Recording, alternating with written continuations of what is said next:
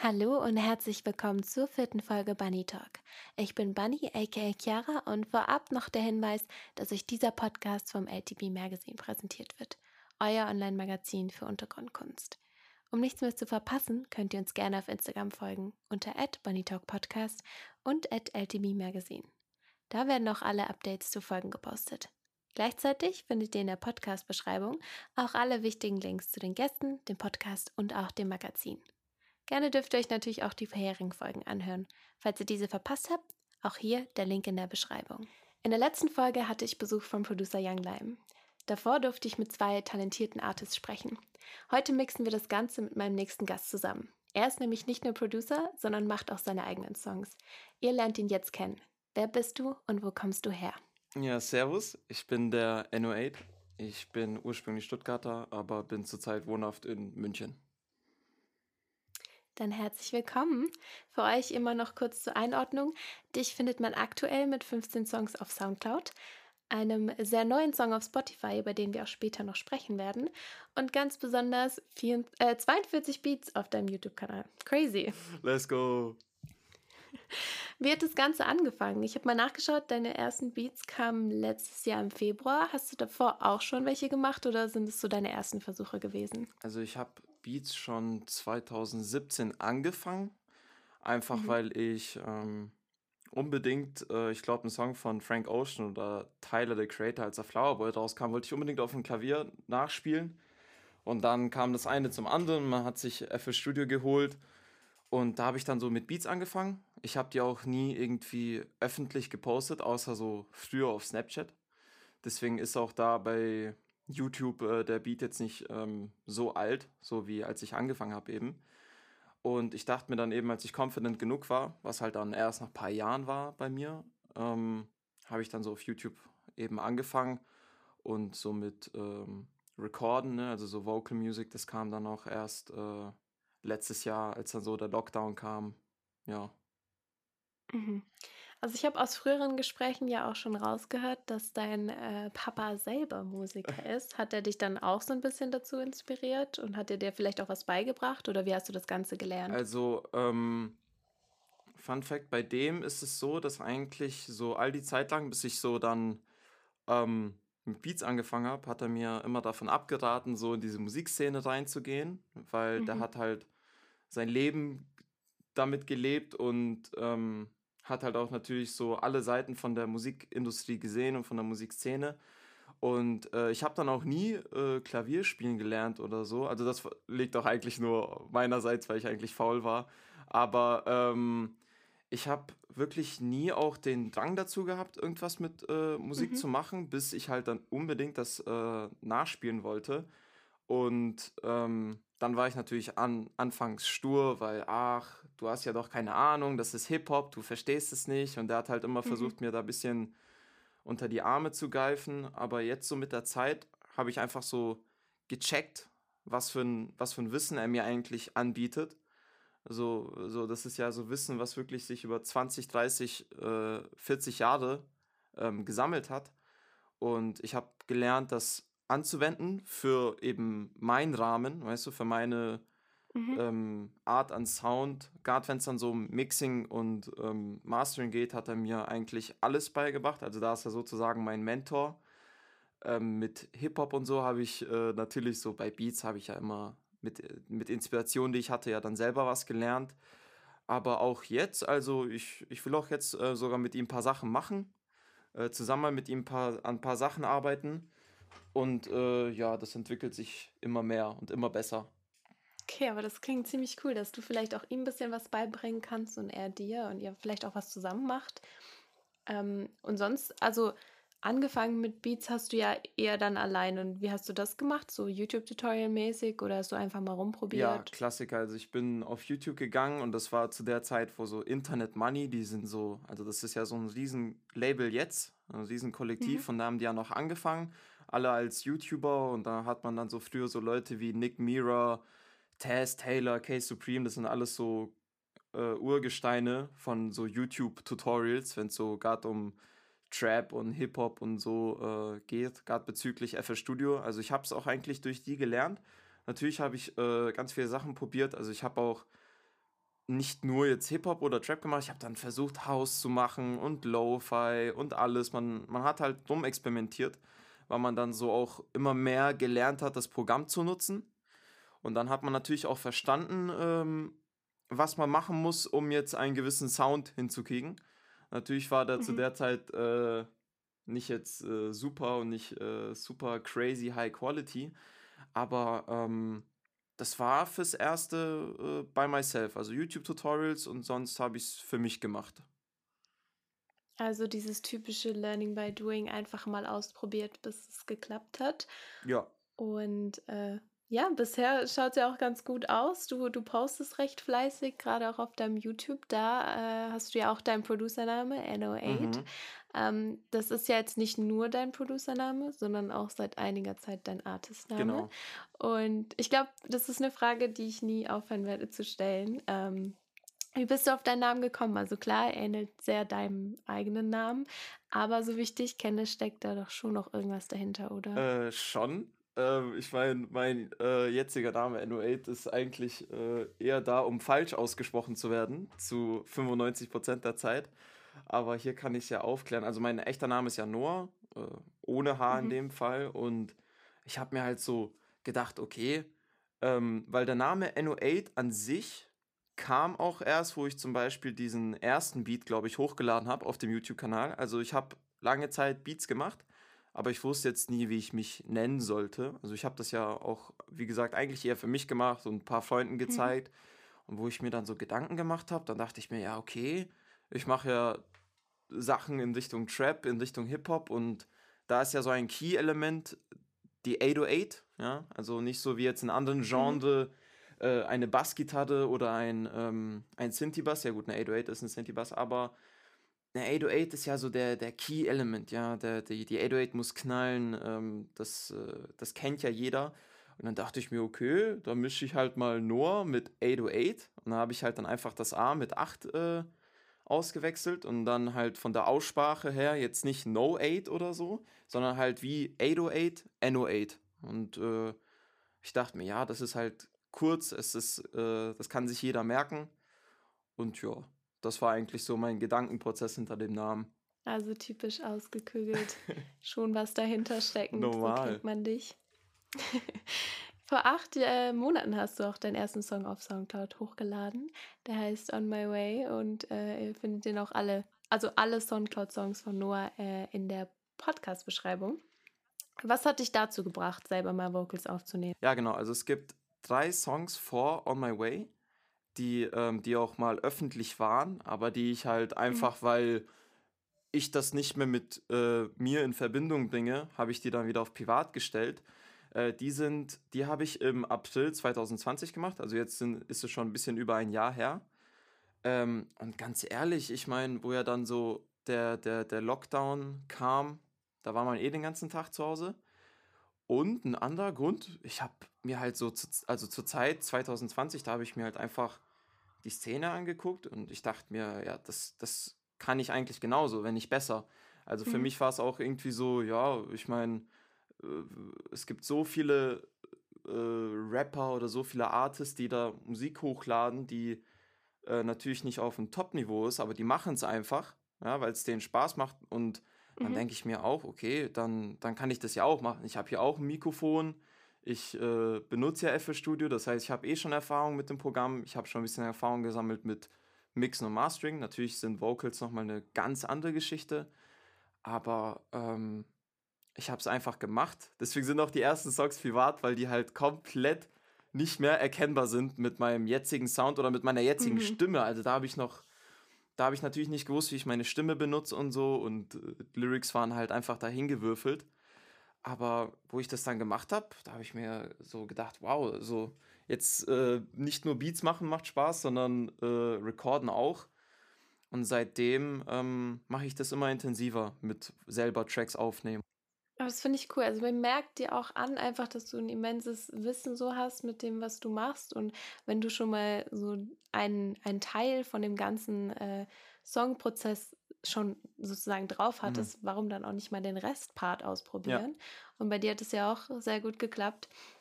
Äh, jetzt wäre meine Frage, gerade auch für Leute, die dich vielleicht noch nicht kennen, wie würdest du selber deine Musik beschreiben? Hast du da jetzt schon so einen Stil gefunden oder probierst du dich da noch viel aus? Also ich glaube, ich ähm, will mich auch noch einfach weiter ausprobieren, weil es, es, es liegt auch irgendwie so ein Reiz dahinter, es liegt auch irgendwie so ein Spaß dahinter, Mhm. immer etwas Neues zu machen, sich auch zu challengen irgendwie. Wenn man dann merkt, okay, ich kann das jetzt vielleicht doch nicht so. Also wenn man jetzt zum Beispiel ein neues Genre macht, ich habe auch äh, auf Soundcloud habe ich ja einen Song, der ähm, komplett House ist und jetzt äh, nichts mit Hip-Hop oder Trap zu tun hat. Und ähm, ich will ja auch selber mich noch weiterentwickeln, aber so jetzt werde ich immer komfortabler mit meiner Stimme. Und ich glaube, das ist für mich so das Wichtigste, damit man mich erkennt, also damit man meine Stimme erkennt und mein, mein, mein Stil Mhm. erkennt, weil klar, Flows und Texte verbessern sich ja immer mit der Zeit oder ändern sich ja auch immer. Aber so, wenn ich meine Musik beschreiben könnte, puh, ich glaube, vieles davon ist wie bei so vielen Künstlern auch irgendwie eine Reflexion von dem, was in meinem Kopf passiert. Ähm, das Mhm. heißt, wenn, wenn halt der Song, wie zum Beispiel ähm, den, den ich jetzt auf Spotify gepackt habe, Sorry, da war ich halt voll gut drauf. Ich, ich hatte da eine spielerische Laune, ich war äh, voll happy und das spiegelt sich auch in dem Song.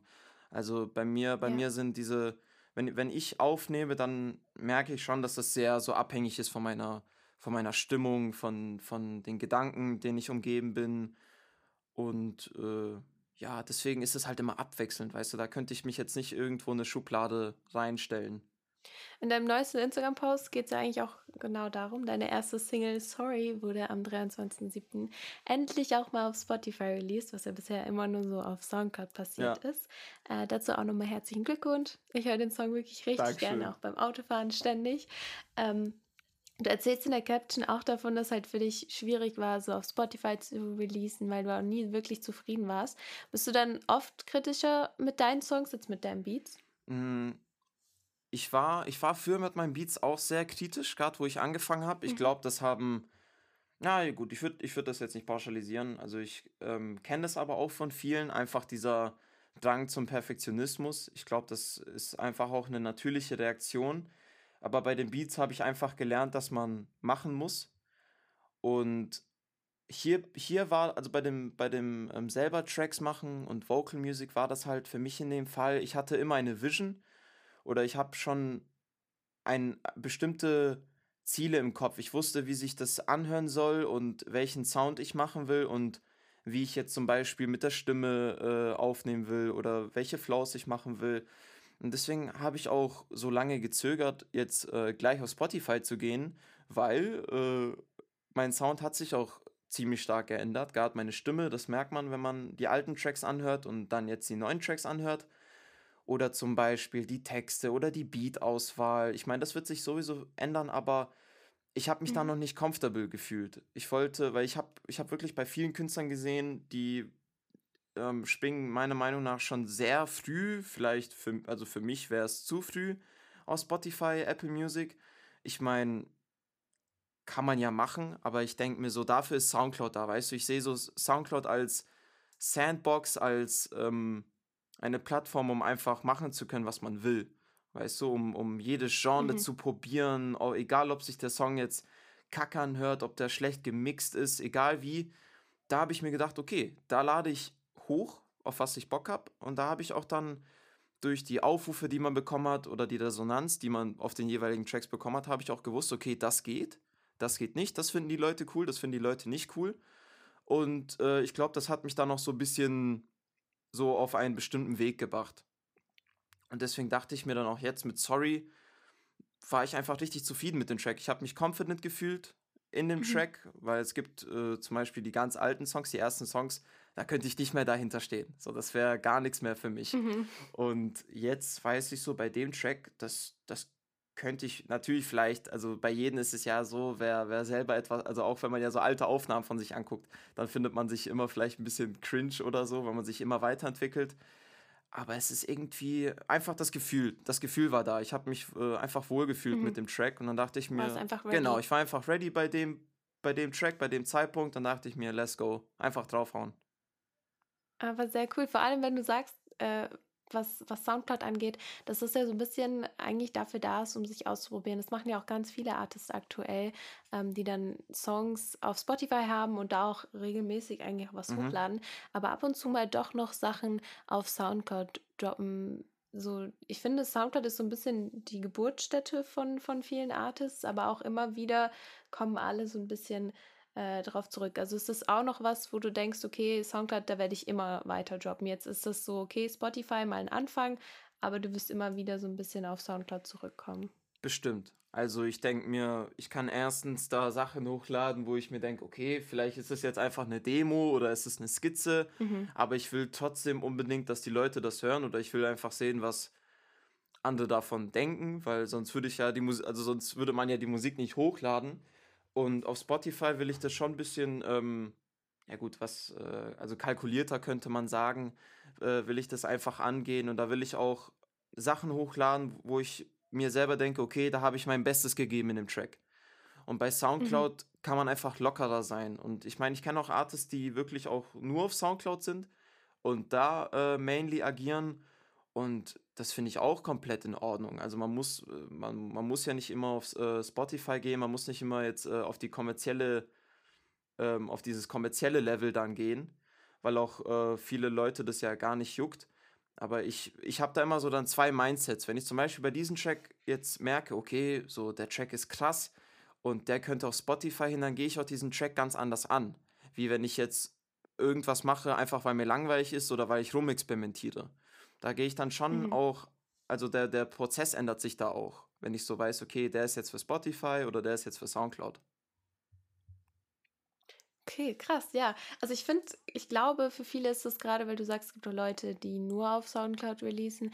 Da gibt es halt einfach oft die Möglichkeit, äh, sich nochmal ein bisschen näher Feedback einzuholen. Da gibt es ja auch die Kommentarfunktion und Ja. alles. Und es ist halt auch nochmal, glaube ich, eine, eine andere, ja, nicht Zielgruppe, aber doch nochmal so eine andere ähm, Audience, die man da hat. Ähm, Ja. ich glaube, auf Soundcloud geht man jetzt nicht so, um seine, um so größere Artists zu verfolgen, sondern auch viel, um neue Musik zu entdecken oder Ja. ähm, auch so kleinere Communities mal so zu entdecken, wen es da so gibt. Ähm, aber ich, ich finde es cool, gerade dass du sagst, okay, du hast Songs, die du anders angehst, weil, weil du denkst, die könnten auf der Plattform irgendwie besser funktionieren. Ähm, und vielleicht hört man da auch in Zukunft vielleicht ein bisschen einen Unterschied, wenn du jetzt auch mehr auf äh, Spotify Mhm. droppst. Ähm, wie, wie managst du das Ganze dann so zeitmäßig? Also du machst ja nebenher immer noch Beats oder, oder hast du da so Beats-Zeiten oder mischst du das so komplett? Ähm, ich glaube, das ist jetzt für jeden, der auch Beats macht, immer so anders. Aber ich habe bei mir gemerkt, ich habe wirklich so Phasen, wo ich nur Beats machen kann und Phasen, wo ich nur aufnehmen kann und keine Beats machen kann. Vielleicht ist es einfach für mich so eine Art, das zu trennen, weil äh, ein Beat machen ist äh, komplett was anderes wie jetzt recorden. Aber ich habe das natürlich, wenn, wenn ich mal einen Beat gemacht habe, den ich dann so krass fand, wo ich dann schon so währenddessen, während dem Beat machen, so ist mir ein Flow eingefallen oder ein Text eingefallen oder ich habe schon gemerkt, so, äh, hey, ich könnte jetzt echt auf diesen Beat gut äh, so was recorden. Dann habe ich oft gleich danach was gemacht. Aber ich habe da schon so, so mein, mein, was heißt mein Zeitplan. Ich merke ich es dann einfach. Ich merke dann, okay, irgendwie kommt beim Recorden nichts. Ich habe da so eine Art Block oder ist es da einfach jetzt ein bisschen äh, tot sozusagen. Dann ähm, Mhm. merke ich aber, dass ich wieder äh, Energie habe, um Beats zu machen.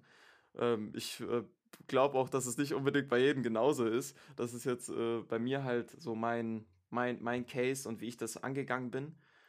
Und äh, ja, das, hat, das klappt für mich auch eigentlich ziemlich gut. Also hast du es vielleicht auch manchmal so als Ausgleich für die Blockade in einem Bereich, dass du dann mal was anderes probierst, um eine andere Perspektive zu, zu bekommen? Weil, also ich sehe ja, äh, ich habe ja deine Soundcloud-Songs durchgeschaut, du lässt, also du produzst die gar nicht selber, sondern du lässt die immer von jemand anders producen. Gibt es da auch einen Grund dafür oder ist es gerade auch so trennen von den zwei Bereichen? Ich war bei dem, war ich voll lange sehr stur. Also wo ich gerade, wo ich angefangen habe, Mhm. die ersten drei Songs sind alles auf Beats von mir. Und da habe ich mir, weil ich mir immer so dachte, ja, wenn ich ja schon selber Beats machen kann, dann äh, kann ich die auch äh, für mich machen. Aber die Sache ist, ich finde, ähm, man, man muss nicht immer alles alleine machen. Also das, äh, das hat, hat mir dann so halt dieses ähm, Artist-Sein gezeigt, dass ähm, die Ideen oder der Input von anderen äh, sehr ergänzend sein kann. Also äh, Mhm. und ich davon profitieren kann. Und das habe ich dann auch einfach gemerkt, wo ich mir gedacht habe, wo, wo ich halt dann einfach keine Beats mehr hatte oder keinen Bock mehr hatte, Beats zu machen, für mich die ganze Zeit. Und dann habe ich halt äh, mal auf YouTube geguckt. Das war, das war sehr, sehr lange. Also ich habe, ich mache ja das jetzt seit, also ich mache jetzt so Aufnehmen selber mache ich ja seit über einem Jahr und ich habe bestimmt erst vor zwei, drei Monaten das erste Mal auf YouTube so Typebeat eingegeben. Mhm. Ähm, aber jetzt habe ich zum Glück Homies und äh, sehr talentierte Produzenten, die mir halt immer Beats zuschicken, die natürlich dann auch ähm, halt jetzt nicht so, äh, was heißt, was heißt Mainstream, aber ich finde immer, viele Typebeats sind sehr orientiert auf dem, für was der Typebeat gemacht ist, ja. Also wenn wir zum Beispiel sagen, das ist jetzt ein ähm, Drake-Type-Beat, dann merkst du einfach, dass dieser Beat wirklich so gemacht wurde, dass ein Drake drauf kann. Aber jetzt nicht unbedingt jemand anders. Natürlich kann jemand anders drauf, aber jeder, der dann diesen Beat hört, sagt, okay, das ist ein Drake-Type-Beat. Aber ich habe es halt jetzt geschafft, mir endlich so ein paar Connections aufzubauen oder ein paar Producer zu haben, die halt wirklich ihren eigenen Geschmack einbringen in diese Beats und so wirklich nicht irgendwo eine Schublade reinzustecken sind. Natürlich haben sie einen bestimmten Sound, den man erkennen kann, Mhm. aber es ist halt schon irgendwie cool, wenn halt, weißt du, jemand anderes macht diesen Beat und hat seine Ideen und seine Energy da rein, äh, reingetan und dann komme ich mit meiner Energy und das, das synergiert halt oft. Also ich bin, ich Ja. bin da auch super picky, äh, wenn es so Beats von anderen sind. Also ich äh, habe da jetzt wirklich nicht so, gar, also ich springe nicht wirklich auf so viele Beats. Es muss da schon alles stimmen, gerade weil ich ja selber Beats mache, weiß ich ja, was der Prozess dahinter ist und dann achte ich halt auch auf die Mhm. Kleinheiten, weißt du, wenn da allein die 808 nicht stimmt oder wenn da irgendwas im Drum-Pattern off ist, dann merke ich das und dann kann ich nicht draufhoppen, weil äh, ein Beat muss irgendwie zum gewissen Punkt äh, abgerundet sein. Also der muss zum gewissen Punkt äh, schon gut, ja, gut eigentlich, simpel gesagt, der muss eigentlich gut sein. Und deswegen fand ich das dann auch viel, viel besser, wenn ich dann auch auf Beats von anderen einfach hopp. Das hat mir dann noch so ein bisschen eine Last weggenommen, weil sich das dann bei mir voll ins äh, Schlechte entwickelt hat mit diesen, oh, ich äh, mache jetzt Beats nur für mich und ich hopp nur auf meine Beats, weil dann natürlich dieser Druck Mhm. entsteht. So, so irgendwann mal hat man halt einen Kreativblock oder man hat, man ist nicht in der Stimmung, Beats zu machen, aber man will unbedingt recorden. Und dann denkt man sich, ah Mist, so jetzt, jetzt kann ich keine Beats machen und das ist einfach nur unnötiger Stress. So, und das war dann, glaube ich, auch ein Grund, wieso ich mir dachte, ach komm, einfach machen. Genau, du, ma du machst ja auch auf Beats für, für andere. Ich habe da jetzt gar nicht so viel mitbekommen, wo du jetzt mit drauf bist. Ich glaube, bei Gola Gianni hast du ähm, den Beat irgendwie gemacht oder produced. Aber sonst für deine Freunde, du arbeitest ja viel mit Leuten wie Dio David, Coil oder Pinkotana so zusammen, also privat seid ihr auch befreundet. Ähm, machst du dann auch Beats für die oder wie sieht das aus? Mm, Ursprünglich war das so, dass ich, ähm, bevor ich auch überhaupt connected war mit all diesen Artists, bevor ich da Mhm. wirklich in, in diese äh, Underground-Szene reingerutscht bin, habe ich äh, angefangen, die Beats erstmal auf YouTube hochzuladen. Eben, eben als Type-Beats und wollte erstmal die Schiene fahren und äh, halt ne, Geld verdienen und so auf die Art Placements kriegen. Aber das hat mir nie so wirklich gefallen, weil um auf YouTube erfolgreich zu sein, muss man jeden Tag ein Beat hochladen. Jeden Tag konsistent. Äh, man kann sich eigentlich wirklich keine Pausen erlauben. Und der Markt ist halt schon so übersättigt auf YouTube, dass du halt Mhm. eigentlich ähm, so gut wie keine Chance hast, außer dass außer jemand findet dich mit Glück und dann der Typ, der dich gefunden hat, kauft den Beat und nutzt den Beat. Das sind so viel, das, also das ist dann, die Wahrscheinlichkeit ist da so gering. Und klar, meine Beats waren noch zu der Zeit nicht annähernd auf dem Niveau, wo sie jetzt sind. Aber da habe ich schon gemerkt, dass mich das richtig depressiv macht. Einfach dieser Drang, jeden Tag Beats hochzuladen und in dem Fall auch jeden Tag Beats zu machen. Und da hat man dann immer diesen Hintergedanken, oh, ich muss heute ein Beat machen oder äh, ich muss jetzt diesen, ich muss heute ein Beat hochladen, bla bla bla. Mhm. Und das hat sich für mich einfach nicht organisch angefühlt. Also ich habe wirklich Hut ab an jeden, der das macht und der das durchzieht. Und es sind wirklich viele Leute aus dieser YouTube-Type-Szene ähm, dann hervorgegangen und haben si- sich dann wirklich zu einer, zu einer richtigen Figur entwickelt und zu einer Figur in der Industrie, die dann auch einen Namen hat, weißt du? Und äh, sowas finde Mhm. ich krass und äh, sowas respektiere ich übelst, aber für mich war schon immer dieses persönliche Connecten, persönliche Arbeiten mit dem Künstler äh, hat mir viel mehr gefallen. Ich habe da einen viel größeren Wert gesehen, als jetzt auf YouTube einfach diese Beats zu drucken sozusagen und einfach wie eine Fabrik immer äh, rauszubringen. Ja, genau deswegen habe ich ja gefragt, weil du eben erwähnt hast, dass diese Zusammenarbeit dir so Spaß macht und dass du findest, dass da auch, ähm, wenn die Energies sich so mixen, dass da viel bessere Sachen rauskommen. Und jetzt hast du ja ein sehr kreatives musikalisches Umfeld, äh, gerade auch, äh, weil wir uns ja so ein bisschen äh, länger schon kennen und nicht so weiß, mit welchen Leuten du auch zu Ja. tun hast, zum Beispiel auch mit Icy aus Folge 2.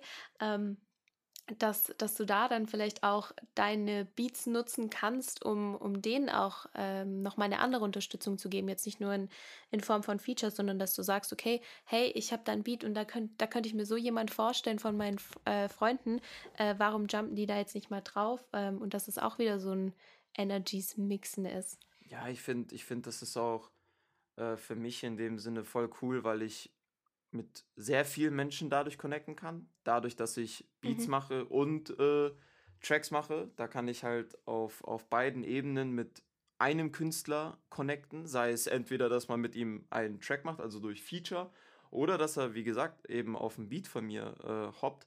Und das, das ist, ich fand das immer so cool, weil ich mag das dann einfach mit diesen Künstlern, halt jetzt mit den gegebenen äh, Maßnahmen, halt immer im Discord zu chillen und dann macht man eine Übertra man- dann macht man halt so eine Live-Übertragung und sagt, yo, check mal diesen Beat aus, den ich gerade gemacht habe, das mache ich sehr gerne. Oder ich gehe auch oft mit Künstlern in Discord und sage, was für ein Beat willst du? Also ich mache dann einfach für, für die ein Beat an der Stelle, Mhm. weil ich dann genau ihre Interessen ähm, decken kann sozusagen. Und das ist, ich, ich finde, das ist cool, weil am Ende ist dann der Artist happy, weil der genau das hat, was er sich vorgestellt hat.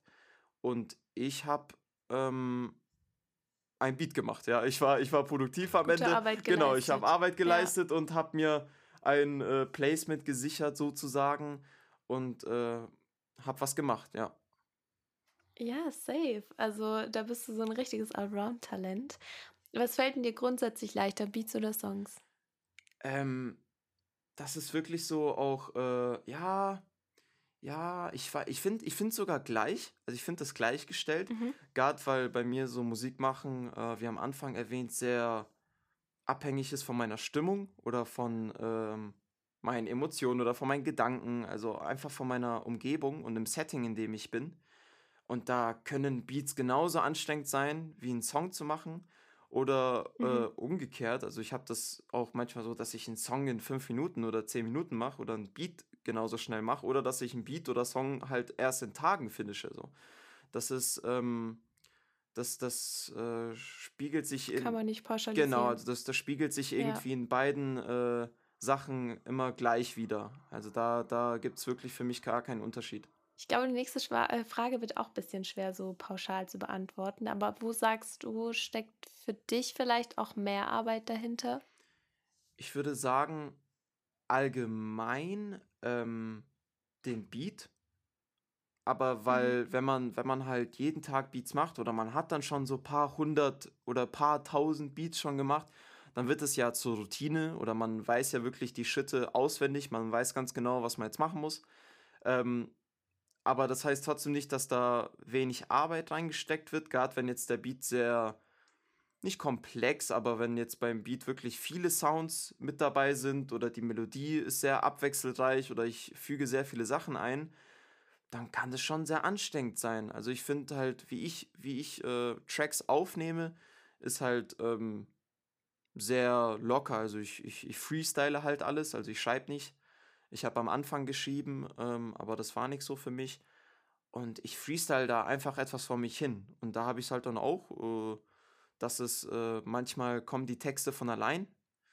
Gerade wenn ich zum Beispiel etwas habe, worüber ich sehr lange nachgedacht habe oder so, dann, dann kommt das Mhm. einfacher. Aber wenn jetzt der Tag und einfach alles so ein bisschen mau war oder nicht so viel passiert ist, dann habe ich da auch so meine Schwierigkeiten. Wo, bis zum Punkt, wo ich da sage, nee, ich, also ich breche jetzt ab sozusagen und mache halt jetzt was anderes. Äh, jetzt hast du ja, wie gesagt, schon beide Seiten im Blick, weißt, wie beide Seiten funktionieren. Denkst du, dass du auch äh, Vorteile hast, so was das Technische angeht? Also gerade irgendwie, dass du vielleicht ein ausgeprägteres Gehör hast oder dass sich da dann auch Vorteile bieten, wenn man beides so gut beherrscht? Ich finde schon, definitiv. Also, weil ich gerade mit ähm, Beats angefangen habe, habe ich ja Mhm. erstmal wirklich lernen müssen, überhaupt wie Musik funktioniert und äh, was man, welche Töne miteinander passen und äh, welche Akkorde miteinander passen. Da muss man, da muss man ja dann einfach ein Gehör entwickeln dafür. Und diese, diese ganzen Strukturen, die, die ich, die ich benutze, um, um den Beat zu arrangen, also um das, um den Layer, also Layout von dem Beat zu machen, oder auch die, die, halt die Melodie zu machen, das, dieses ganze Wissen hat mir halt richtig geholfen, gerade dann, wenn es so um die Vocal-Melodien ging. Weil dann, dann fielen mir Mhm. Melodien schon von Anfang an sehr leicht, weil ich ja schon ein einen Plan hatte, wie wie wie Melodien funktionieren. Und das habe ich dann sehr leicht übersetzt in mein ähm, in meiner Vocal-Karriere sozusagen. Ähm, ich finde, das ist definitiv vom Vorteil. Also, ich finde ich habe auch immer ich war auch immer der Meinung und ich habe das auch immer Freunden gesagt, Producer, die zu Artists werden, werden bestimmt, äh, mal die die Wave sein oder werden auch, äh, immer im Vorteil stehen und es immer besser haben wie nur Artists, weil ja auch gerade bei Hip-Hop und Trap, äh, sind ja viele Künstler, Leute, die mit, äh, Vocalmusik anfangen oder halt auch nur Vocalmusik Mhm. machen, kommen müssen nicht immer unbedingt aus einem musikalischen Background kommen. Ja, die müssen die müssen nicht Mhm. unbedingt jetzt hier, äh, 'n Instrument gespielt haben oder so, weil viele von denen einfach etwas zu sagen haben und es dann halt einfach auf einem Beat machen. Und viele von denen müssen erst mal die Erfahrung sammeln, äh, diese Melodien zu machen. Also, wenn es jetzt zum Beispiel melodischer Rap ist, ja, also jetzt, äh, kein, ähm sagen wir mal so normaler normaler Rap, wo man halt jetzt eher so 'n Text spricht.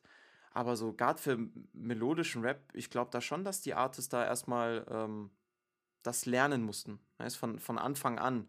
Und für Mhm. mich war es halt schon so re recht natürlich.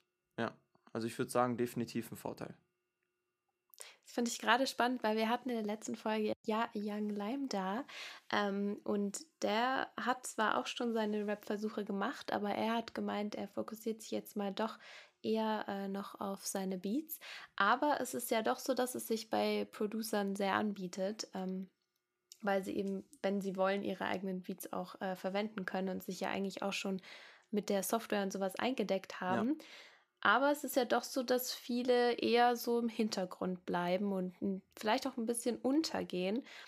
Ähm, siehst du auch das genauso? Lei mich hat's mit Lime schon angesprochen, dass einfach auch vielleicht 'n bisschen zu wenig Aufmerksamkeit bei bei Producern selber liegt und der Fokus, ähm, nicht nur bei Fanseite oder so bei bei Hörerseite nur beim, ähm, Artist liegt, sondern allgemein? Ich finde schon, das war auch eigentlich ein Grund, wieso ich mir dachte, ja, das mit Vocal, äh, also das mit, äh, selber Mucke machen, selber was aufnehmen, dass ich das durchziehe. Da war schon ein Grund dahinter, weil ich sehe so in der jetzigen Szene, gerade in der Deutschrap-Szene, Mhm. finde ich, dass halt, äh, Produzenten schon sehr schlecht behandelt werden und, äh, sehr wenig Aufmerksamkeit geschenkt wird. Das ist, äh, State of the Art right now. Und ich das war da auch so, wo ich mir dachte: „Okay, ich will ich will mehr ich will eine größere Reichweite haben. Ich will mehr Leute erreichen. Ich will, dass mehr Leute meine Kunst sehen.“ Und es geht ja gar nicht darum, äh, sondern es geht darum, dass halt von der Industrie aus die Producer halt schlecht behandelt werden. Sei es von den Künstlern, sei Mhm. es von dem Label, äh, der der sich um jetzt um den Beat kümmern muss oder egal wen. Es der der Producer wird immer ausgebeutet. Und und ich glaube, jeder Producer, der schon mal Beats verkauft hat oder in diesem Prozess war, jetzt 'n Placement zu haben, hat bestimmt eine Story, wo er abgezogen wurde oder wo es schon ziemlich, äh, zwielichtig geworden ist mit dem Künstler, weil Mhm. halt einfach der der Respekt fehlt gegenüber dem Produzenten und das das das das macht mich grantig, wenn man so wenn man's hier in Bayern sagen würde, weil ich finde also, das habe ich auch mal gesagt, also, ohne also, ohne Producer gibt es keine Rapper, aber ohne Rapper gibt es immer noch Producer so. Und und da Ja. da verstehe ich dann nicht, wie das dann dazu kommt, dass Künstler, in im Besonderen Künstler, die halt nie Beats gemacht haben, nie produziert haben, sich dann das Recht nehmen oder sich äh, höher stellen als, als den Producer und glauben, der Producer muss sich hingeben für den, für den äh, Artist, also halt für den äh, Vocal mhm. Artist. Das finde ich komplett bescheuert. Und ich sage auch nicht, dass es umgekehrt sein soll, sondern es soll gleichgestellt sein. Es ist, es ist ein Team-Effort, Effort, was hier gemacht wird mit Musik. Und da, da soll jeder sein, seinen Hack bekommen und da soll jeder seine Aufmerksamkeit bekommen. Also ich finde ich find auch, ähm, das hat, in, in Amerika war das ja mit Sony Digital und so, so Urgestein-Producer haben das ja auch ähm, aufgewirbelt, dieses Thema. Gerade, dass Producer zu wenig Respekt bekommen und so. Und dass man, also das, und ich meine, das entwickelt sich immer mehr in dem Positiven. Man, man, man, man, man kennt auch jetzt viel mehr Producer, viel mehr Producer werden auch zur eigenen Figur, zur eigenen Persönlichkeit, gerade in Social Media und so.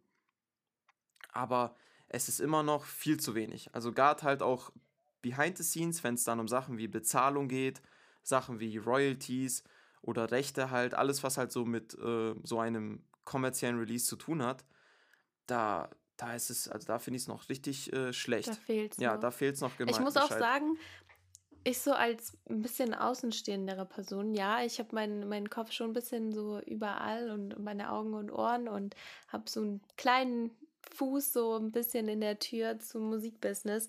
Ich muss selber sagen, man bekommt selbst als außenstehende Person doch oftmals Stories mit, äh, wo Leute nicht ordentlich bezahlt werden, gar nicht bezahlt werden, wo sich dann nicht mehr gemeldet wird oder ähm, ja, auch einfach, dass das blöd umgegangen wird und Producer letztendlich immer so ein bisschen dastehen als die, die hinterher sein müssen, die ständig schreiben müssen, die wirklich darum kämpfen ja. müssen, dass überhaupt gesehen werden und ähm, ja, letztendlich auch immer diejenigen sind, die darauf warten müssen, dass, dass ihnen die Arbeit auch so ein bisschen anerkannt wird. Ja. Man bekommt vielleicht, wenn man Glück hat, äh, sogar im Songname, wie bei Soundcloud zum Beispiel, sogar sein Name da äh, stehen oder wird ja. man in der Instagram-Story ähm, erwähnt. Aber wie viele Hörer kennen denn eigentlich Producer? Also ich, bevor ich mich mit dem Ganzen befasst habe, wusste noch nicht mal, dass äh, das eigenständige Leute sind, die da wirklich ihr, ihr tägliches Brot mit verdienen können. Ähm, und da wirklich von vorne bis hinten diese Melodie machen, weil es ist ja auch so, wie du sagst, ähm, man sollte das gleichstellen, weil letztendlich kommt ein Song zustande, weil jemand äh, Vocals aufnimmt und der andere Part die Melodie hat. Mit Glück, ähm, wie bei dir, kann ein Part halt beides, aber normalerweise können Rapper halt eben auch keine Beats producen und sind nun mal irgendwie darauf angewiesen, die herzubekommen. Und da finde ich es äh, doch traurig. Ich muss aber auch sagen, ich sehe jetzt mal die andere Seite auch als außenstehende Person. Ich habe ja auch ganz viele Anfragen rausgesendet, weil ich eben Producer Talk äh, zustande bringen wollte. Ja. Verschiedene ähm, auch Producer an einen Tisch bringen wollte, weil es ja doch auch verschiedene Wege gibt, eben seine Beats zu vertreiben ähm, und auch verschiedene ja, Größen an Producern so äh, ja möglich sind. Es gibt ja noch ganz, ganz junge äh, Producer, die gerade so ihr Glück versuchen. Ähm, aber ich muss sagen, es kam viel viele Absagen, auch einfach, weil Producer so gar nicht in die Aufmerksamkeit wollten. Ähm, und da muss ich jetzt mal so ein bisschen dieses Statement in die Runde werfen, hm. dass Producer doch schon irgendwie so einsame Wölfe sind. So, die sitzen vor ihrem Laptop, senden so ihre Beatpacks raus und also bringen sich auch oftmals gar nicht so wirklich in ähm, die Öffentlichkeit. Und ich glaube, das liegt daran, dass sie sich auch einfach äh, viel zu sehr unterschätzen. Die sehen ihre Arbeit immer gar nicht als so wichtig an. Weißt du, wieso das vielleicht sein könnte oder siehst du das auch so? Ich glaube, also ich finde das definitiv. Also wenn, wenn, wenn, man, also wenn man so meine drei Jahre an Beats, bevor ich dann so Vocal Music äh, gemacht habe, beschreiben könnte, dann ist es genau das. Einsam vorm PC stehen bis vier Uhr morgens und äh, Beats machen und dann die an irgendwen schicken in Hoffnung, dass man ein Placement jagt. Und mhm. das stimmt auch komplett, auch wenn ich mit anderen Producern äh, rede, die ähm, nicht, dass sie das nicht ernst nehmen, sondern sie, äh, ja doch, die, die unterschätzen sich einfach. Sie, sie äh, ja. kennen ihren Wert gar nicht. Und das kommt halt eben davon, weil Producer halt wie Dreck behandelt werden. Von, von jedem in der Szene. Und ich finde, das ist halt schade so, weil ich, ich habe, das habe ich mir auch schon von Anfang an, wo ich dann meinen Instagram-Account für NO8 und so gemacht habe, ich wollte auch als Producer einfach eine Figur sein. Ich wollte, dass man mich als Producer kennt. Und das haben mhm. natürlich nicht viele, weil klar, viele Producer sind jetzt auch nicht die, die gerne das äh, äh, Rampenlicht auf sich haben wollen. Aber Producer verdienen auch da trotzdem viel mehr. Es ist, äh, ich, ich würde trotzdem es am liebsten hören, dass jemand, der einfach nur Musik hört und gar nichts mit der Musikszene zu tun hat, es wäre schon cool, wenn die irgendwie ein paar Producer wenigstens kennen würden und wissen, hey, der hat den Song gemacht und den Song gemacht. Natürlich muss man nicht jeden Producer hinter jedem Song kennen, aber die, die sich durchsetzen und natürlich dann auch eben diese Placements hatten, sollten schon ihre Anerkennung bekommen. Und halt diese Allgemeinstimmung, glaube ich, ist ja auch eben der Grund, wieso viele von denen dann einfach nicht mehr als das machen. Beats rausschicken und weiter Beats machen. Ja. Sich unterwerfen irgendwie so ein bisschen auch. Einfach das so hinnehmen, okay, dann, dann mache ich halt meine Arbeit. Es liegt aber vielleicht auch daran, Rapper müssen ja irgendwie gezwungenermaßen in der Öffentlichkeit stehen. So Ja. Producer, die kommen ja trotzdem irgendwie so dran, ihre Beats zu vermarkten, Ja. sei es jetzt so E-Mail-Listen. Ähm, und das ist irgendwie auch schade, weil ich finde das selber cool. Ich habe das bei mir selber gemerkt, bevor ich mich eben damit befasst habe oder selber auch Beat-Tags aufgenommen habe, dass ich schon immer dachte, so, okay, warum höre ich diesen Tag so in, in mehreren Songs von verschiedenen Artists? Und das ist so, finde ich, gerade aktuell so ein bisschen die einzige Möglichkeit, wie Hörer auch so ein bisschen vielleicht drauf aufmerksam werden könnten. Und wenn da wirklich die Neugier geweckt wurde, warum hört man diesen Song, äh, diesen Tag eigentlich in verschiedenen Songs, dass da auch vielleicht mal nachgeforscht wird und dann mal man mal die Leute sieht. Und da finde ich es dann auch wieder schade, dass viele Producer, klar, es muss hier kein Vlogging-Kanal rauskommen Hm. oder die müssen jeden Tag Instagram-Stories machen, aber dass da oftmals auch einfach nur so ein Gesicht fehlt so, zu der Person. So sei es jetzt Mhm. auf Instagram ein Bild. Die haben dann halt einen Instagram-Account und dann sind es halt so 50.000 Ja. Beats-Ausschnitte. So, okay, was will ein Hörer damit irgendwie anfangen? Ja, das ist halt eben, glaube ich, genau das, weil sich die Artists ja nicht als mehr als äh, Produzenten sehen und äh, sich ähm, hinter den Szenen sehen, ja. Aber ich glaube auch, also es gibt da ein, ein paar gute Vorzeigebeispiele, gerade in der Ami-Szene, die das eben dieses Problem angegangen sind. Gerade eben das mit dem Mhm. Beat-Tags und dass man ja nur die Tags hört und so und sonst sieht man oder hört man nichts von dem Producer. Ähm, ein Beispiel davon ist Kenny Beats, der so vor ein paar Jahren dann so an Popularität gewonnen hat. Und bei dem ist es wirklich, bei den meisten Songs, die er produziert, steht neben dem Artist auch sein Name. Also da steht dann zum Beispiel Mhm. Rico Nasty und dann Komma Kenny Beats. Und man kann dann auch auf ihn drücken und dann hat er ein eigenes Spotify-Profil oder eigenes iTunes-Profil mit all seiner Arbeit. Und ich finde, so sollte das eigentlich angegangen werden, weil wenn Künstler kein, wenn die meisten Künstler kein Riesenego hätten, dann würde die das ja nicht stören, weil im Endeffekt wollen wir ja alle das Gleiche und wir wollen alle Reichweite aufbauen und ich glaube, die meisten wollen ja auch davon leben können, weil das für viele ja Mhm. die Passion ist.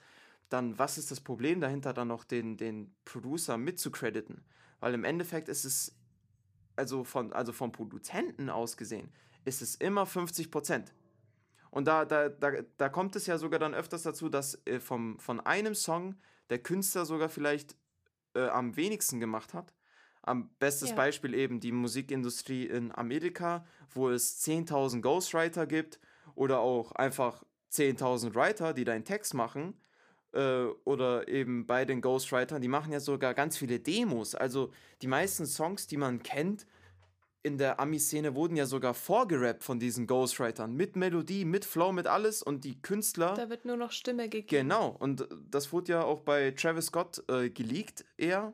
Das äh, wollte man bei ihm nicht publizieren, aber man hat ja herausgefunden, Travis Scott ist nichts weiteres als eine Figur. Er ist ein, er ist ein Performer. Die ganzen Texte sind geschrieben, die Flows, Melodien äh, sind vorgegeben und er ist halt einfach die Figur. Er ist halt einfach die Person, die halt dann vor jedem steht, an der Bühne steht und dann mit seiner Energy und mit seiner, mit seiner Art diese Musik rüberbringt. Und ich finde das ja auch nicht Mhm. verwerflich, weil im Endeffekt will man ja das beste Produkt erschaffen. Aber da merkt man ja, dass der Producer in dem Fall einen höheren Anteil an dem Song hat als, äh, als der Künstler in, in, in manchen Fällen. Und, und Ja. da verstehe ich dann nicht, wieso es bei einem Tag ist und dann nicht mal das. Also viele Künstler, wenn die zum Beispiel einen Beat exklusiv kaufen, also nicht nur leasen, sondern exclusive kaufen, dann kriegen die ja alle Spuren von dem Beat. Und Mhm. viele von denen denken dann, ja, de, das Tag da am Anfang nervt mich sowieso und ich habe ja den Beat exklusiv gekauft, dann kann ich das ja auch wegmachen. Und ich Ja. meine, in den meisten Songs äh, muss man ja auch nicht unbedingt einen Tag hören. Und dann ist es ja ein komplettes Mysterium, wer den Beat gemacht hat. Und da, da, Mhm. da, da denkt dann jeder, boah, der Künstler ist krass und so. Und da wird, da wird dann auch das normalized, dass Leute nicht mal daran denken, dass es einen Producer gibt.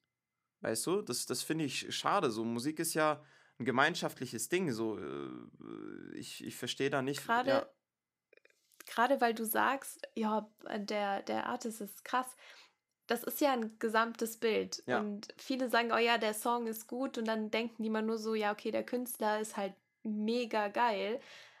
Aber ja, okay, vielleicht hat er eine nette Stimme und vielleicht hat er einen guten Flow, vielleicht hat er irgendwie auch seinen Text selber geschrieben und der ist ziemlich gut, was ja häufig auch nicht so der Fall ist, dass sie den selber schreiben. Aber letztendlich macht die Melodie halt einfach auch viel. Hast du eine Ass-Melodie und der Typ kann rappen, kann der Song trotzdem Trash ja, sein und da dann zu sagen, okay, der Song ist geil und das, das, der Kopf geht nicht weiter als nur der Artist, obwohl da ganz, ganz viele Leute vielleicht noch hinter, also dahinter ja. sitzen, ist halt wirklich schade. Und ich hoffe, gerade weil ich dich eingeladen habe und Young Lime, dass vielleicht irgendjemand, der das hört, sich mal so denkt, also gerade als Producer, hey, vielleicht kann ich da was anders machen, weil es kommt doch schon auch immer mehr. Lime war ja jetzt auch in Musikvideos dabei und Ja. ähm, hat jetzt auch mittlerweile mehr ähm, Präsenz im, im Internet. Du hast ja jetzt auch dich als Artist hier in die Welt gebracht und, und zeigst so beide Seiten. Und ich hoffe, dass wir das in, in Zukunft auch mehr sehen, weil das ist schon interessant, das Ganze so zu beobachten, auch als, als Hörer. Ja, definitiv. Also ich, ich sag da auch gleich für jeden Artist, der äh, schon mal mit den Gedanken gespielt hat, äh, etwas selber aufzunehmen, macht es. Ihr seid in 80% der Fällen besser als äh, die meisten Künstler, die auf Soundcloud äh, da rumkursieren. Äh, und da sollte euch niemand davon abhalten. Und äh, wie gesagt, für mich war ja eben dieses Artist-Sein meine Art, mich voranzubringen und ähm, mir mehr Mhm. Aufmerksamkeit zu schenken, weil ich eben gesehen habe, okay, das mit Producer ist schon echt tough hier, weißt du, das ist schon echt eine, ähm, ein, ein Ding, wo man sehr viel Effort reinstecken muss, wenn man die Aufmerksamkeit bekommen will. Und ähm, ja, Es ist ja für dich auch eher so dann, wenn du sagst, okay, du bist jetzt Artist, für dich auch irgendwie so eine Tür, die sich öffnet, dass du auch deine Meinung ein bisschen mehr raustragen willst. Weil ich habe das Gefühl, in den letzten ja, Monaten, Jahren ist es immer mehr dazu gekommen, äh, dass, dass Rapper auch Meinung machen, machen, betreiben, die, die dann also auch so zugehört wird, dass es nicht nur, okay, ich habe meinen Song released, sondern da kommen dann die täglichen Instagram-Stories von dem, ja, was sie machen. Ja, manchmal ist es halt auch Bullshit, keine Ahnung, die filmen zum fünften Mal, was sie jetzt gerade essen oder so. Ähm, aber es ist doch auch viel, äh, ja, also allgemeine, ernste Themen oder ja, es wird mal ein Real Talk rausgehauen. Und ich glaube, das ist auch was, das können Producer jetzt nicht so unbedingt mit ihrem Instagram machen, aber wenn du dann Artist bist, der vielleicht ein bisschen mehr als fünf Zuhörer hat, der kann dann auch schon so ein bisschen Meinungmache betreiben und auch zeigen, so wer er als Person ist. schon definitiv. Also ich äh, bin da eh so sehr ein mitteilungsbedürftiger Mensch und wenn ich eine Meinung habe oder etwas habe, was mir sehr wichtig ist, dann ähm, teile ich das auch gerade, wo ich schon Producer war. Aber ich merke, wo ich selber Tracks mache, äh, kommt das bei viel mehr Leuten auf einmal an. Oder ich kann viel Mhm. mehr Leute damit erreichen, weil sich natürlich auch viele von denen mich durch meine Musik, durch meine releaseden Songs entdeckt haben. Ähm, und das ist äh, cooles Feeling, ja, schon definitiv. Also die, das hat halt natürlich äh, viele Vorteile mit sich gebracht, selber mal an der Bühne zu stehen sozusagen und selber diese Songs zu machen. Für den nächsten Teil des Podcasts möchte ich eine Trigger Warning aussprechen. Falls dich Drogen, der Tod oder Waffen triggern, dann schalte jetzt bitte ab und hör einfach bei der nächsten Folge Bunny Talk wieder rein. Siehst du da aber auch bei dir, aber auch bei anderen vielleicht auch Nachteile, die damit sich kommen können, wenn dann plötzlich du nicht nur als, als Artist, als ja, Künstler dastehst mit deiner Musik, sondern vielleicht auch von dir erwartet wird, dass du mal zu manchen Themen was sagst oder allgemein, dass viele Dinge von dir, die du in deinen Instagram Story, Stories teilst, vielleicht auch mal ernster genommen werden? Schon. Also gerade wo ich dann eben selber Songs gemacht habe, habe ich gemerkt, okay, ich äh, habe jetzt natürlich äh, mit meiner Größe ist es äh, noch, äh, noch nichts Großes, aber ich, äh, man hat als Künstler halt einen Einfluss. Also als, als Vocal Mhm. Artist übst du immer einen Einfluss äh, auf gewisse Menschen aus, weil viele von denen natürlich nicht dich idolisieren, sondern die sind halt einfach Fans. Also die, die mögen das, was man macht. Und dann äh, Mhm. schenken sie auch natürlich eine mehr Aufmerksamkeit äh, oder äh, achten auch mehr auf die Meinung, die man selber vertritt oder eben das, was man von sich gibt. Und das habe ich dann schon definitiv gemerkt. Also äh, bei so Sachen wie jetzt politische Themen oder he- heiße Themen, die dann so in der Welt äh, auftreten, war das für mich persönlich äh, äh, nie eine Sache des Künstlerseins, um, um die zu teilen, aber bei anderen gewissen Sachen schon, wie zum Beispiel, Mhm. ähm, äh, was halt äh, viele Rapper äh, machen, viele Rapper äh, bewusst nicht machen, ist halt zum Beispiel, wenn man jetzt Sachen wie Drogen in die Story packt, wie Mhm. man selber entweder konsumiert oder wie man da, äh, wie man darüber jetzt äh, redet, entweder in einer be un also äh, ungewollt beschönigenden Art. Ähm, das habe ich definitiv gemerkt, dass ich da doch viel mehr vorsichtig sein muss und jetzt nicht einfach eine Story von mir posten kann, wie ich mit den Homies am Chillen bin und jetzt mal hier da ein, ein rauche oder so, weil erstens juckt das sowieso niemanden und zweitens, man animiert dazu, subconsciously Leute dasselbe zu machen oder das zu normalisieren. Und das Mhm. haben mir auch andere Künstler eben bewusst gemacht, weil ich eben das, also ich habe selber oft genug den Fehler gemacht und habe irgendwelche Sachen von mir gepostet oder von anderen, wo halt dann einfach Drogen zu sehen war in der Story. Und das äh, ist halt etwas, was man äh, nicht machen sollte. Ich finde, es ist, es ist eine Sache, darüber in Songs zu reden, aber gerade wie du meintest, so, in, so nebenbei, also auf Social Media, gibt es halt dann einfach ein paar No-Gos, auf die man achten muss und äh, die man, ähm, also wo man aktiv daran arbeiten muss, das eben auch äh, nicht zu machen oder halt zu verhindern. Also ich finde das gefährlich, muss ich ehrlich sagen. Klar, jetzt bei dir ist es mit der Reichweite halt noch so, dass es sich wirklich noch in Grenzen hält, wen du vielleicht auch erreichst an jungen Zuhörern. Ja. Aber ähm, ich, ich beobachte das ja auch schon bei größeren, wie, wie normal das ist, dass jeden Tag irgendwelche Drogen in die Kamera gehalten Ja. werden und auch öfter mal ähm, ja Aussagen auf Social Media fallen, sei es jetzt Twitter, sei es jetzt Instagram, ähm, auch im Livestream oder so, dass, dass sich auch lustig drüber gemacht wird, wenn man mal keine Drogen nimmt. Und ja, wenn man erwachsen ist, äh, über 18 oder so, kann man das vielleicht noch ähm, als Witz sehen oder man, man kann das so ein bisschen differenzieren zu, okay, das sollte ich jetzt ernst nehmen oder äh, das ist halt so die, die Künstlerfigur, die da jetzt einfach so spricht, Ja. die seine Songs so ein bisschen auslebt. Ähm, aber es ist doch auch so, die, die Hip-Hop-Hörer oder die Deutschrap-Hörer werden doch immer ein bisschen jünger. Und da finde ich es dann schon gefährlich, dass mittlerweile auch leider Deutschrap so drogenverherrlichend gesehen wird. Obwohl viele ja, wie du zum Beispiel, sagen, okay, es kann sein, dass ich das Zeug konsumiere, aber ich möchte für mich einfach das nicht mehr auf Instagram äh, zeigen. Und, und da finde ich es dann schwierig, dass es doch noch Leute gibt, die da entgegenwirken wollen, aber das durch diese großen Artists so ein bisschen überdeckt wird. Ja, also ich glaube auch natürlich, auch wenn ich so drüber nachdenke, wie, wie ich meine Stories mache, ja, es ist halt, man, Mhm. man, ich glaube, viele auch, äh, äh, die jetzt mal einen Joint in die Story posten oder mal äh, die, die äh, lila Sprite in die Story posten, äh, da, das, das, das ist halt genau wie, wenn andere Leute auch eine Story von einer Party machen, wo die halt saufen, weißt du, was ich meine? Da, für, also, weißt du, da will ich auch nicht, dass dann so die, diese äh, Artists oder so als ganz böse angesehen werden, aber die müssen sich halt, also ich inklusive, man muss sich halt das zur Verpflichtung machen, darauf zu achten und aktiv zu sagen, okay, yo, Ja. die Story, die ich gerade gepostet habe, ähm, ist eigentlich sehr schlecht so. Weil ich merke das auch selber bei Freunden. Be beste Beispiel ist ja so, äh, als äh, Capital Bra ja so am Poppen war und er über Tilis geredet hat.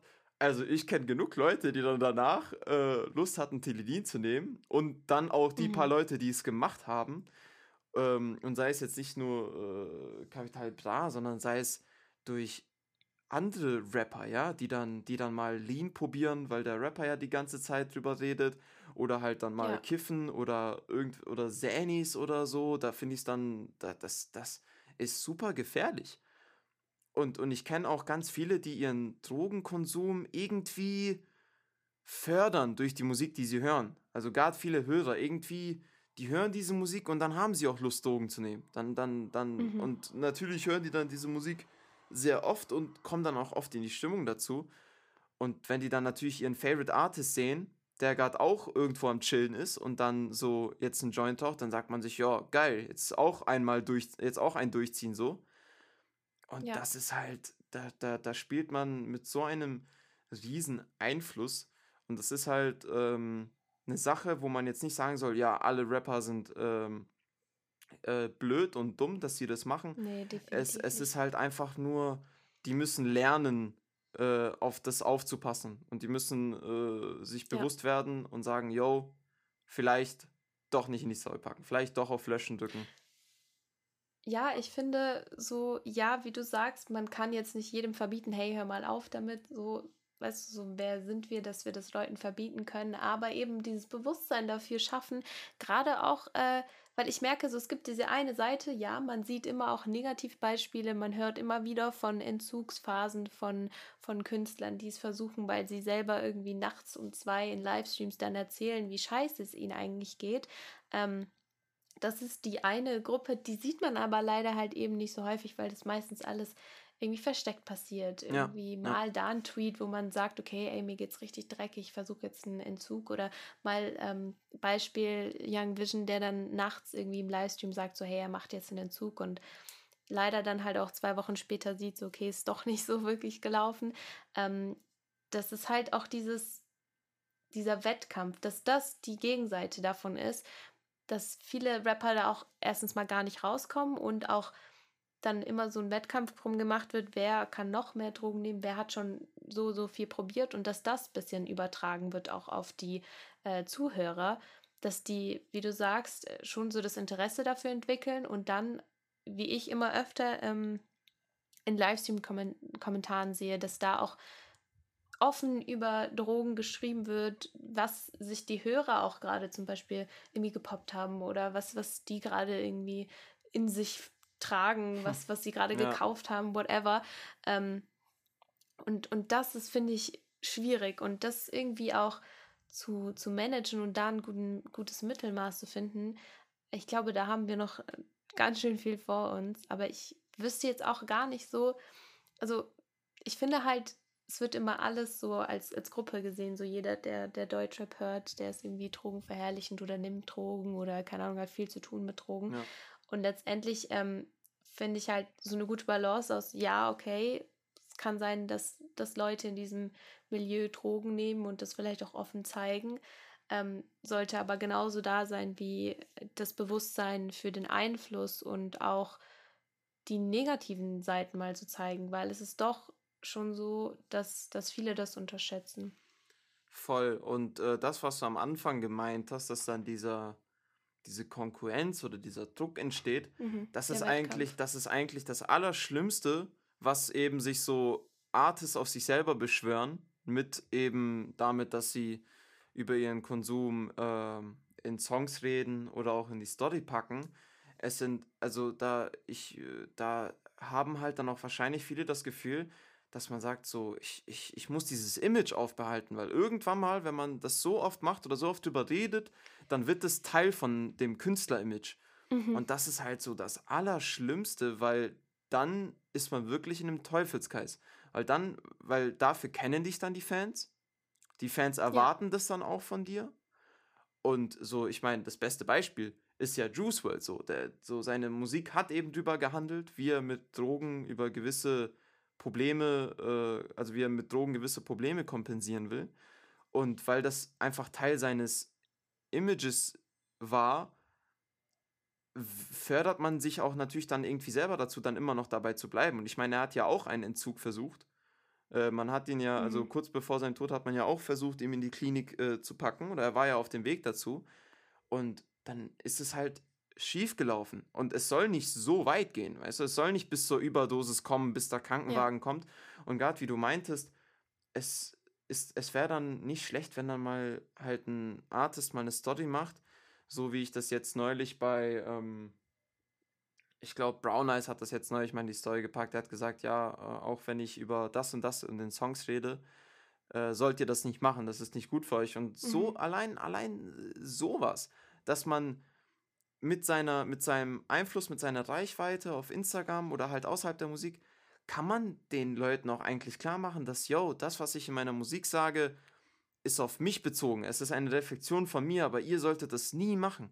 Ihr solltet die Finger davon lassen. Weil ihr, weil, äh, weil ihr dann sonst vielleicht die gleichen Probleme bekommt. Ja, man kann dann natürlich sich dann irgendwas ausdenken oder halt ir- etwas, auf jeden Ja. Fall etwas, um die Leute wieder davon abzu, abzuschecken, nicht nur von den, jetzt von den Drogen zum Beispiel, sondern so diese, diese ähm, Distanz zu kreieren. Also das zu trennen, zu trennen, dass das, was in der Musik gesagt wird, nicht gemacht werden soll. Ja, definitiv. Weil, also ich sehe das auch so, es ist immer mehr dieses äh, Copy-Paste-Drogen-Rap-Ding. So jeder rappt plötzlich über Drogen und es ist so das neue Thema. Und, und dann hat man vielleicht auch gerade das Gefühl, vielleicht nicht nur als bestehender Artist, sondern auch als neuer Artist so. Ich habe öfter mal die Aussagen gerade auf Twitter gelesen und da gibt es auch das perfekte Beispiel dafür.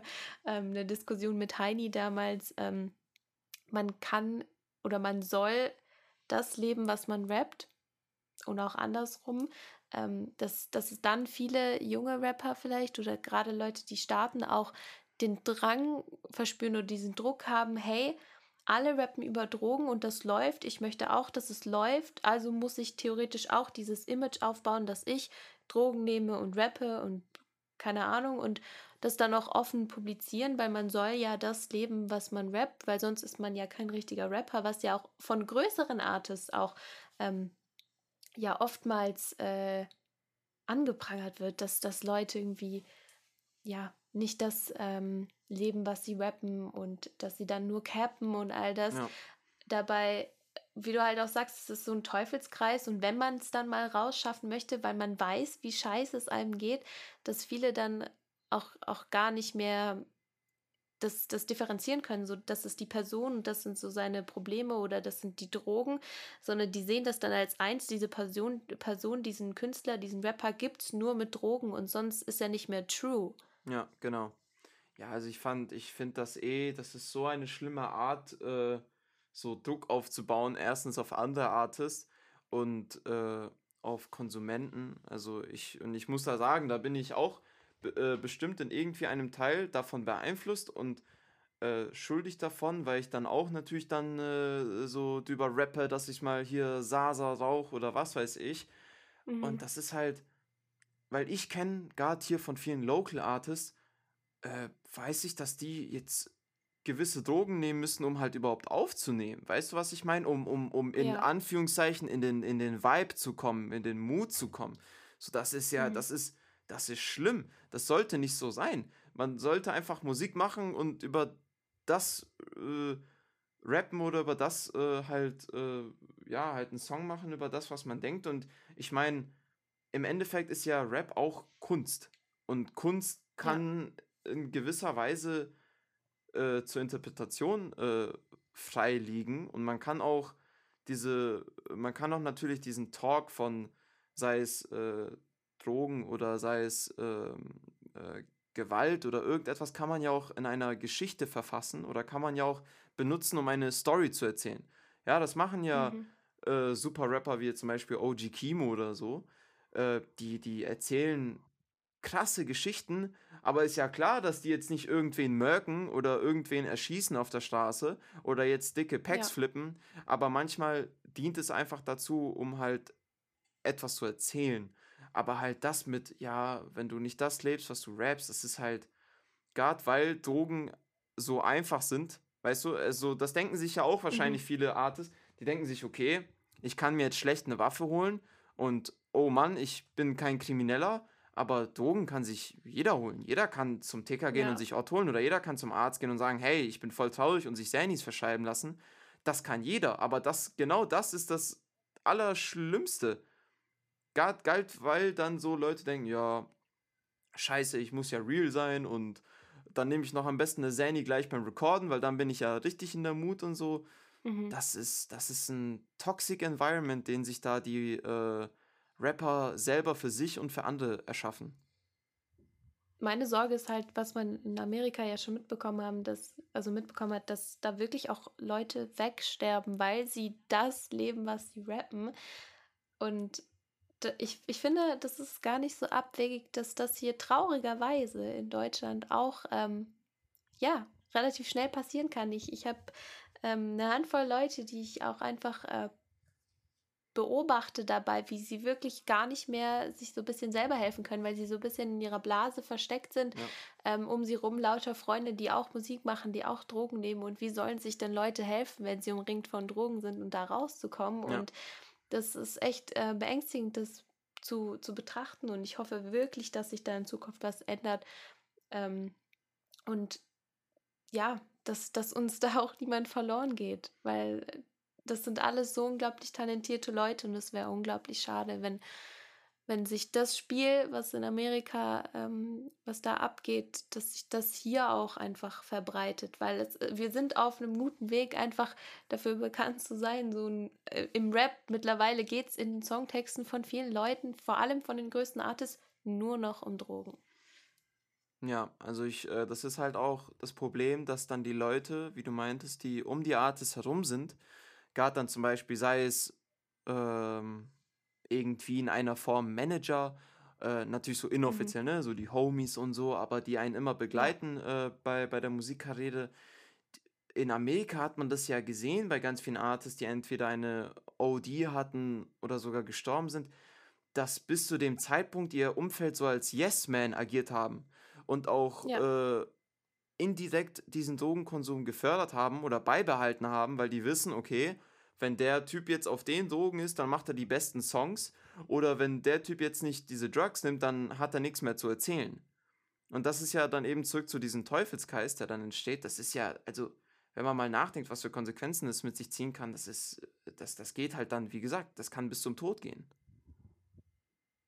Ja, und das ist gefährlich, wenn da halt wirklich auch niemand da ist im, im ganzen Kreis, der normal funktioniert, weil ja. ich finde, viele von den Artists, die die funktionieren halt aktuell nur noch auf Drogen und ähm, die kommen da, glaube ich, auch alleine gar nicht mehr so wirklich raus. Und ich finde es auch traurig, wie du sagst, so dass, dass Leute denken, gerade auch Hörer, ähm, dass wenn die Drogen weg sind, dass die Person dann nichts mehr zu sagen hätte. Und ja, das ist vielleicht ein großer Teil ihres Lebens aktuell, aber ich glaube, wir haben alle viel zu sagen. Und es gibt auch genügend andere Themen von Drogen. Und natürlich, wie du sagst, man kann auch Geschichten so ein bisschen umschreiben und da auch weiterhin vielleicht im, also im künstlerischen Sinne sowas wie Drogen benutzen aber das halt mit einem Bewusstsein und ja und das, das wird ja auch dann also ich glaube da merkt man ja dann auch sehr dass es zum künstlerischen ja. benutzt wird. Also wenn da jetzt einfach ein Rapper sagt yo ich äh, ich fülle jetzt hier meinen Cup auf mit Lean und rauche jetzt einen Joint da hat es jetzt nicht viel mit Kunst und Stories zu tun. Ja. Aber man merkt ja dann noch allgemein im, im ganzen Paket mit dem Text okay das das sagt er einfach um ein gewisses Bild zu kreieren aber mhm. halt jetzt einfach zu sagen, dass man Drogen nimmt, äh, kre kreiert zwar ein Bild, aber jetzt äh, nichts von Bedeutung. So. Hat jetzt kein äh, künstlerisches hohes Maß so. Ja. Da muss man jetzt, glaube ich, nicht großer Künstler sein, um das zu sagen. Genau. Ja, ich glaube, wir verlassen dieses ähm, doch heavy Thema mal so ein bisschen. Ja. Es ist ja doch echt ein Thema, da können wir, beziehungsweise kannst du vielleicht noch in Zukunft ein bisschen mitreden und ein bisschen mitgestalten. Ähm, aber wir werden es auf jeden Fall weiterhin beobachten. Und ähm, jetzt würde ich gerne zurück zu dir und zwar zu deiner Zukunft. Jetzt bist du ja immer noch fleißig am Arbeiten, probierst dich aus. Ähm, siehst du dich dann in Zukunft auch bei dem Mix oder sagst du, nee, du möchtest dich jetzt nur mal auf eine Richtung fokussieren? Mm, ich glaube natürlich das, was ja ein jetzt da, äh, da nach ganz vorne bringt, ist halt einfach das Artist sein, das Vocal Music sein. Da, mhm. da steckt das meiste Geld drin, da steckt der meiste Fame und Ruhm drin, aber äh, es geht ja einfach darum, dass man da die meiste, die größte Reichweite aufbaut, jetzt im Vergleich zum Producer sein. Und ich werde immer producen, ich werde immer Beats machen, sei es für ähm, Freunde, die auch Musik machen, sei es für mich selber. Aber der, der, der Fokus oder das, was ich ausbauen will, weil Producer äh, sein muss man ja, ist, also kann man ab einem gewissen Punkt ja auch nicht mehr ausbauen. Ähm, Mhm. außer natürlich immer mehr Follower und so, aber ein Künstler kann sich natürlich ja richtig krass ausbauen, ja, dass man dann auch Konzerte hat oder dass man ein Collab-Album macht oder dass man halt was Großes veranstaltet. Und da will Ja. ich natürlich a- am liebsten meinen Fokus drauf legen, weil ich sehe, dass ich auch viel mehr Menschen erreichen kann, weil ich äh, auch einfach, die Möglichkeiten sind noch einfach viel größer als Producer. Weißt, man kann, die, die, Mhm. die meisten Producer sind jetzt nicht in der Lage, sei es entweder von der Reichweite her oder sei es vom finanziellen oder halt eben von dem Support, jetzt zu sagen, yo, ich will jetzt ein Festival machen. Ich will ein Festival machen und Ja. ganz viele Rapper drauf holen. So, natürlich kann das ein Producer machen, der super connected ist und dann das macht, aber gerade diese YouTube-Type-Beat-Producer oder diese Producer, die die ganzen Tag am Grinden sind und dann diese Beats rausschicken, da, die haben nicht so viel Macht. Und ich habe halt dann schon Bock, so als Artist oder wenn ich dann natürlich als Artist dann mir was aufgebaut habe, eben genau solche Sachen zu machen. Wie zum Beispiel äh, Tyler, the Creator. Der hat ja dann einfach seinen Vlog Nor gemacht. So ein huge Festival und das ist jetzt einer der größten Festivals so. Und der holt da jetzt alle seine Freunde drauf und das sind dann auch zufälligerweise äh, Riesenartists, weißt du, so, das finde ich voll cool, Mhm. dieser Gedanke. Aber das können halt Producer, also nur Producer halt eigentlich so gut wie fast nicht machen. Ja, die haben da wahrscheinlich einfach auch noch nicht die Reichweite zu. Und ich glaube, auch als Künstler bekommst du medial einfach auch die Aufmerksamkeit, dass dir sowas vielleicht auch angeboten wird von, Genau, keine Ahnung, sei es Veranstaltern oder ja, sowas, dass du sowas mit denen zusammen machen kannst. ja, genau. Aber das ist auf jeden Fall spannend. Äh, können wir dann auch bald von dir schon ein neues Projekt erwarten? Ja, also ich denke, ich würde auch erstmal so dran arbeiten, ein paar Singles zu releasen, äh, die auch Mhm. äh, ähm, hoffentlich da auch ein äh, bisschen variieren und äh, jetzt nicht gleich mit etwas Ähnlichem kommen. Also mir persönlich ist es einfach wichtig, so auch immer was anderes darbieten zu können. Aber ich will an einer, also ich, ich sag schon, ich sag schon, jeder, der, der mich schon ein bisschen länger verfolgt, ich wollte auch schon vor einem Jahr auf Spotify droppen und da habe ich schon eine EP Mhm. angekündigt und die ist jetzt komplett gescrapped. Aber zurzeit habe ich so ein paar Songs, die definitiv schon als Intro und so dienen können. Und irgendwie will ich ja auch, wenn ich dann so ein Tape release, ja, oder eine EP, Ja. da, ich will auch irgendwie, dass es eine Experience ist. So klar, äh, sollen da Banger sein und so, und dann kann man sich gerne nur den Song anhören. Aber ich bin ein großer Fan davon, auch so Alben oder EPs oder Tapes so als eine Erfahrung anzusehen. Also als, als Mhm. Kunstwerk an sich, das Ganze so. Weißt du, so ich finde das cool. So ich bin, ich habe meine Lieblingsalben sind meist Alben, die von vorne bis hinten ähm, eine Struktur haben und alle aneinander anbinden. Sei es entweder mit Interludes oder halt einfach dem, dem, dem, dem Sound oder was gesagt wird. Ich finde ich find Mhm. sowas übelst cool, weil man dann auch Bock hat, gleich das ganze Album durchzuhören, weißt du? So, da, das Ja. würde ich auch am liebsten erreichen, dass jemand, wenn er sagt, ja, jetzt will ich mir die EP von äh, Noah anhören, dann, dass er sie von Anfang bis Ende durchhören will und nicht jetzt nur den einen Song, den er da cool fand. So gebe ich mich auch damit zufrieden, aber ich will dann schon, mm, dann weißt du, dann, dann könnte ich auch einfach weiter Singles releasen, so. So, deswegen, Ja. deswegen will ich mir auch da wirklich Zeit lassen, aber mit äh, Singles definitiv. Also da will ich auch definitiv jetzt mal langsam anfangen, immer mehr zu releasen. Hast du da dann auch äh, Features geplant mit anderen Artists? Du hast ja eben gerade auch mit Icy zu tun, den wir in Folge 2 schon gehört haben, oder auch mit Keule, Pinkatana und den ganzen Leuten. Bestimmt. Also jetzt gerade, wo ich dann so auf, auf Spotify ja jetzt meine Baby Steps mache, ähm, Mhm. das, das äh, kommt ja auch oft von denen, weil ich bin halt äh, sehr froh, dass äh, die mich da alle super unterstützen und alle sagen, yo, mach das mit, äh, mit, mit Vocal, Musik auf Spotify und so und da bin ich halt auch übelst froh, dass mich da wirklich so viele Leute so unterstützen, gerade andere Künstler, die dann auch sagen, yo, lass einen Song machen und dann sagen die alle, ja, dann, dann, dann kannst du mich als Artist da äh, mit hinzufügen und dann landet es auf meiner Mhm. Page. Weißt du, sowas finde ich so toll, dass das von anderen Leuten kommt. Und ich, ich denke ja nicht mal dran. Weißt du, so, ich, ich denke jetzt nicht dran, dass ich jetzt mit dem Artist einen Song mache, damit ich den auf meine Page Dass packen kann. mit dir Ja, genau, so dass ja. ich jetzt mir hier die Cloud-Tokens äh, einsammle. Dann habe ich nicht mal Mhm. gedacht, aber so, die haben dann gedacht, weil die mich supporten wollen. Das finde ich ultra cool. Und deswegen, klar, also Features sind sowas von geplant. Ähm, wahrscheinlich auch dann so in den, in den nächsten Singles will ich dann auch jetzt mal hier und da ein Feature droppen mit, Ja, äh, nice. mit coolen Artists und äh, ja, definitiv. Äh, willst du deine Musik jetzt auch beruflich machen oder hast du da noch einen anderen Plan? Also ich fand da immer so Musik mit äh, beruflich. Ich habe ja das eben so, dass ja mein Dad das gelebt hat, davon, davon Mhm. gelebt hat, äh, davon sehr gut gelebt hat und äh, natürlich auch ähm, ein äh, Ende hatte, was halt leider mit der Musik kommt. So, wenn es halt mal mit der Musik nicht klappt, dann äh, war es das halt auch irgendwie so. Mit, also Ja. mit der, mit der Musik an sich oder als Künstler an sich. Natürlich kann man da, wenn man schlau ist, dann irgendwie auf etwas anderes springen, sei das jetzt zum Beispiel Podcast oder sei das ein, ein Host, äh, Talking-Host von irgendeiner Show zu sein oder so. Ähm, aber ich, ich äh, werde jetzt auch studieren und so, also äh, das, das mache ich definitiv. Und wenn ich dann da meinen Bachelor habe, dann werde ich wieder äh, meine Zeit voll auf äh, Musik legen. Aber ich Mhm. werde so viel wie ich kann und ich werde auch wahrscheinlich mehr Musik machen, als ich es mir erlauben sollte während dem Studium.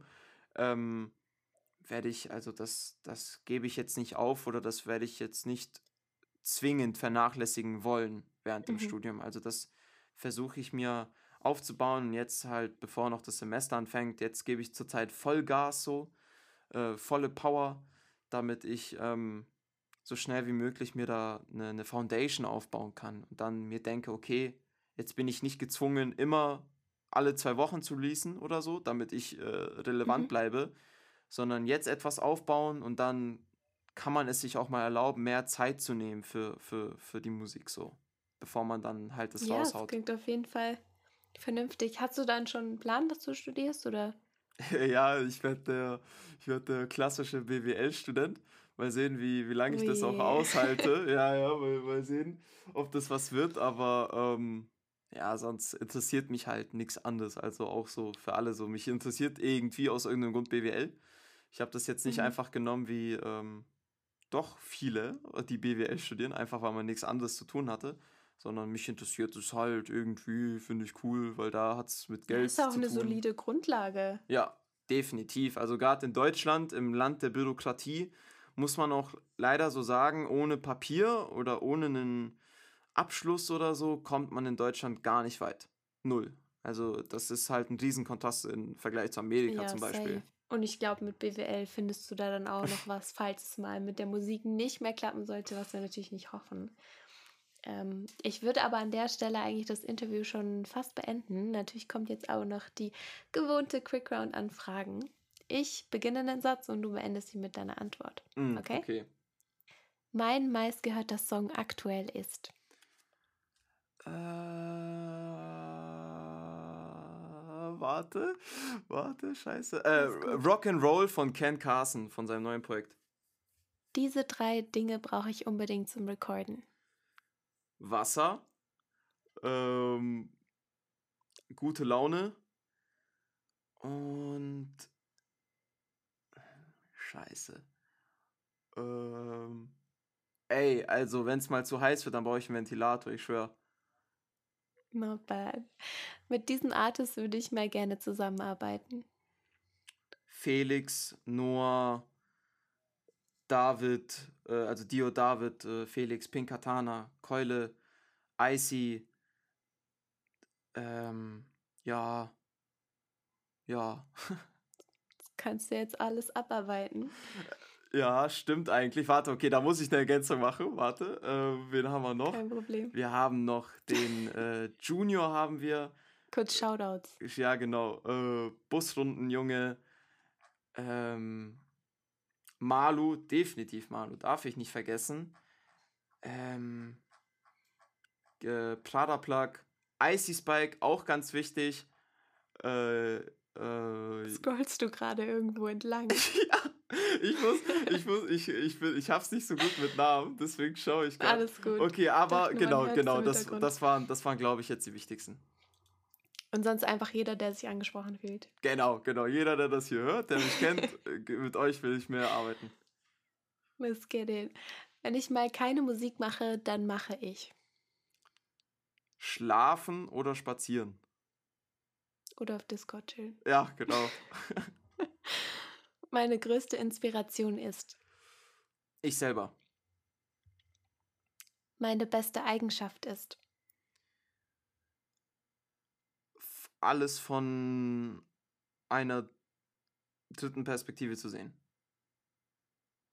das habe ich im nächsten Monat noch vor.